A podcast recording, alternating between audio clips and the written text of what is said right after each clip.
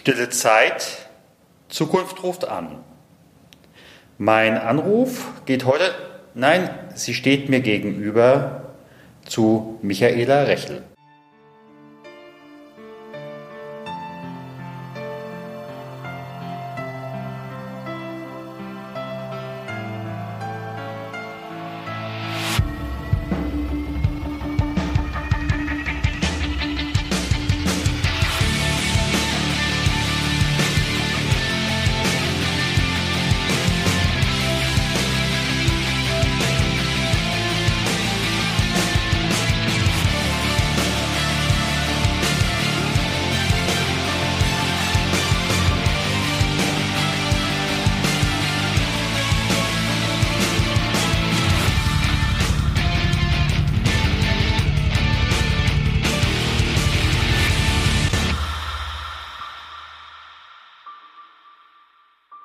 Liebe Michaela, ganz herzlich willkommen hier im Podcast. Und wir zwei kennen uns schon, aber die Hörer kennen dich noch nicht. Wenn du einfach mal ein paar Kleinigkeiten zu dir sagen würdest. Hallo, ich bin Michaela Rechen, ich bin 56 Jahre alt, zweiter Ehe verheiratet, habe zwei eigene und zwei Bonuskinder und kenne den Stefan seit längerem schon, obwohl er mich nicht kennt, als Gemeindepfarrer in Zwingenberg und dann war, war ich beim Stefan auf der Schweigeeinkehr.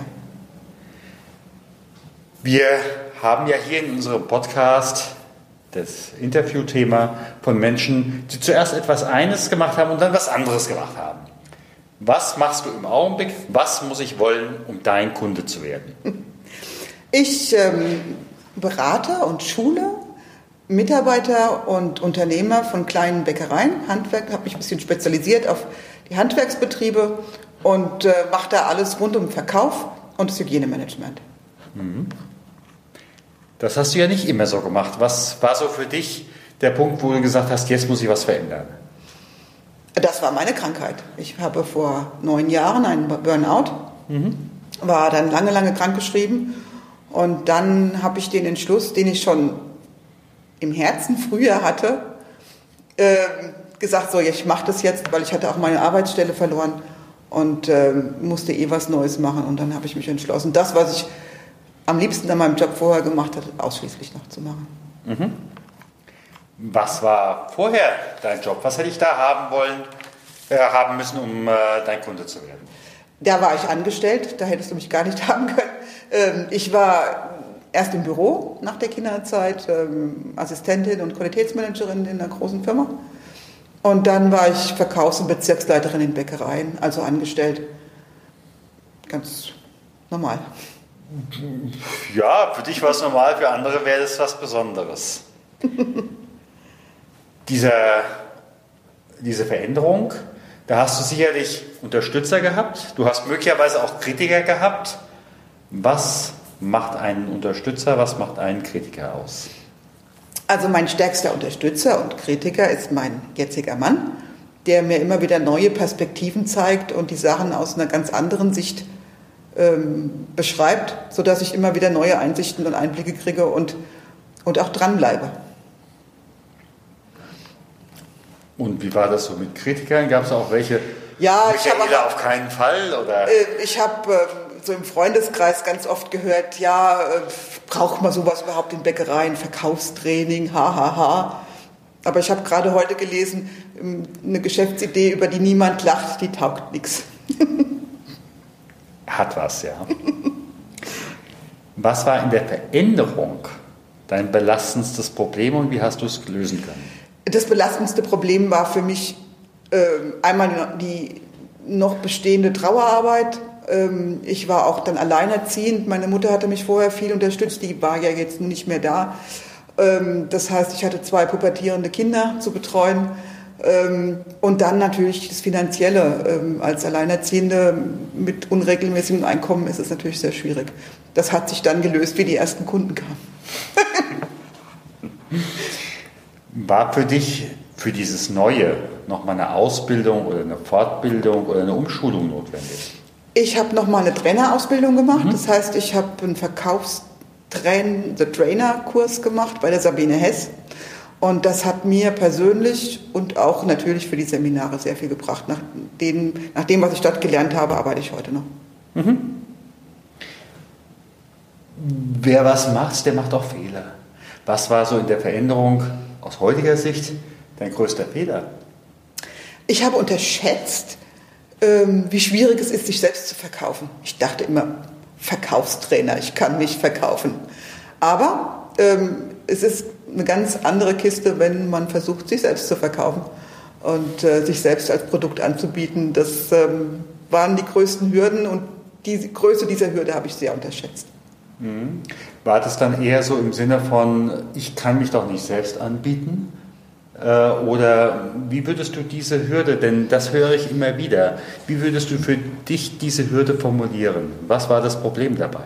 Das Problem war, Leute zu finden und richtig anzusprechen und sich zu zeigen. Und ähm, ja, es gibt jetzt Seminare, Eigenlob glänzt, irgendwie so. Mhm. Also das ist ähm, schwierig gewesen am Anfang. Ja, also zum Beispiel heißen die Seminare Eigenlob stimmt. Ja, genau. ja, jetzt gibt, jetzt kommt bei mir so diese berühmte Fee. Und diese Fee hat, kommt heute Abend zu dir und sagt, Michaela, wenn du möchtest, wenn du Ja sagst, kannst du am nächsten Morgen, an dem Tag, an dem letzten guten oder den du dir aussuchst, deines früheren Lebens wieder aufwachen aber alles, was dazwischen ist, ist weg. Nein, mache ich nicht. Ich möchte genau hier weitermachen, weil durch die schwere Krise und die Beschäftigung mit mir ähm, bin ich mir so nahe gekommen, dass ich es jetzt gelernt habe, bei mir zu sein und zu mir zu stehen. Und das war mir vielleicht früher gar nicht möglich. Und solche Veränderungen sind meines Erachtens meistens nur durch viel Schmerz zu erreichen. Und ja, ich weiß nicht, ob ich so weit gekommen wäre, wenn ich nicht durch diesen Schmerz gegangen wäre. Wenn du mal so guckst, das Alte, was du früher gemacht hast, das, was du heute machst, machst mm, man nimmt sich ja immer mit. Ja? Was würdest du sagen, welche Ressourcen hast du vom Alten ins Neue mitgenommen? Ich bin ja immer noch in derselben Branche tätig. Und ja. ähm, ich habe mir natürlich in meinen Jahren äh, Fachwissen angeeignet, ähm, Basics, Erfahrungen. Ich war Führungskraft und ich berate jetzt Führungskräfte. Das heißt, ich kann hier aus meinem eigenen Erfahrungsschatz schöpfen und äh, das habe ich natürlich mitgenommen. Mhm. Da hake ich aber nochmal nach. Du hattest ja früher einen Angestelltenvertrag. Mhm äh, und jetzt hast du ja quasi äh, den Schreibtisch oder wie man es auch immer will, äh, formulieren will, die an, auf die andere Seite gewechselt. Was war da nochmal so der Turnaround? Was hast du da nochmal mitgenommen oder mitgebracht? Mm. Ich stamme ja aus einem selbstständigen Haushalt. Meine Eltern waren selbstständig. Ich weiß, wie es ist, selbstständig zu sein. Und von daher ähm, habe ich dieses wirtschaftliche Wissen und auch ähm, die Kostenrechnung ähm, und die, die, das Wirtschaftlichkeitsdenken auf jeden Fall mitgenommen. Mhm. Wenn du an das denkst, was du heute beruflich machst, hast du als Kind oder als Jugendliche schon mal gedacht, Mensch, ich werde später mal Bäckereiberaterin? Also ausgebildet habe ich schon immer gerne. Ich war früher beim Aber der Samariterbund, da habe ich schon Jugendgruppen geleitet und Erste-Hilfe-Kurse gegeben. Und ähm, dann zu meinem Abitur hat mir meine Mutter mein erstes Verkaufstraining geschenkt. Und ähm, ich habe diese Atmosphäre in Seminaren schon immer geliebt. Von daher denke ich, war das fast zwangsläufig, dass es da auf ihn hinausgelaufen ja. ist. Ihr sind Menschen wie du in einer Veränderungssituation, merken, da muss sich was verändern. Oder du hast ja vorhin auch so, kam bei mir an, eigentlich wusste ich es ja schon die ganze Zeit, dass ich was verändern muss, aber ich brauchte erst äh, die Feuertaufe. Gibt es ein Buch oder einen Film, den du empfehlen würdest? Ähm, ich habe damals in der Zeit, wie es mir sehr schlecht ging, äh, von Thomas Haverner Denken Sie nicht an blaue Elefanten äh, gelesen. Und dieses Buch hat mir in ganz unterschiedlichen Dingen immer wieder aufgezeigt, wie sehr das Denken auch das Tun beeinflusst. Und ähm, das äh, hat mich schon sehr sehr gerichtet, sehr genordet mit meinen Gedanken. Das ist vielleicht ein unübliches Buch für eine Gründungssituation, aber mir hat es damals wirklich sehr viel geholfen.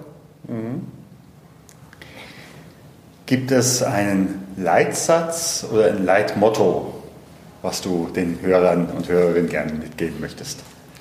Ähm, ja, eines der wichtigsten Leitmotive für mich ist, ähm, es ist, wie es ist. Ähm, und das war für mich in meiner Krankheit auch die schwierigste Lektion zu lernen, anzunehmen, was jetzt ist, weil das, was jetzt ist, kann ich nicht ändern. Und wenn ich dagegen ankämpfe, verliere ich unnütz Energie und kann es nicht verändern, sondern das, was jetzt ist, ist so. Und darauf kann ich dann aufbauen und kann es verändern. Und von daher ist es für mich eine der wichtigsten Sprüche. Mhm. Mein neues Mantra seit kurzem ist, was andere von mir denken, geht mich nichts an. Und das finde ich auch sehr spannend, was es mit mir macht. Ja, ich will sogar noch einen oben draufsetzen. Das, was andere über dich denken, sagt mehr über sie selbst aus. Ja, da hast du natürlich auch recht. Aber es geht erstmal um mein eigenes Handeln. Ja, klar. Äh, ne? So, wenn jemand, also wenn ich denke, oh, das kannst du nicht machen, was sollen die anderen denken, ist mir egal, was andere denken. Ja, ja. Im Frankfurter Umfeld heißt es dann meistens, die einen können mich und die anderen kennen mich. Hier in diesem Podcast gibt es manche, die haben ein Goodie für die Hörerinnen und Hörer. Hast du da was?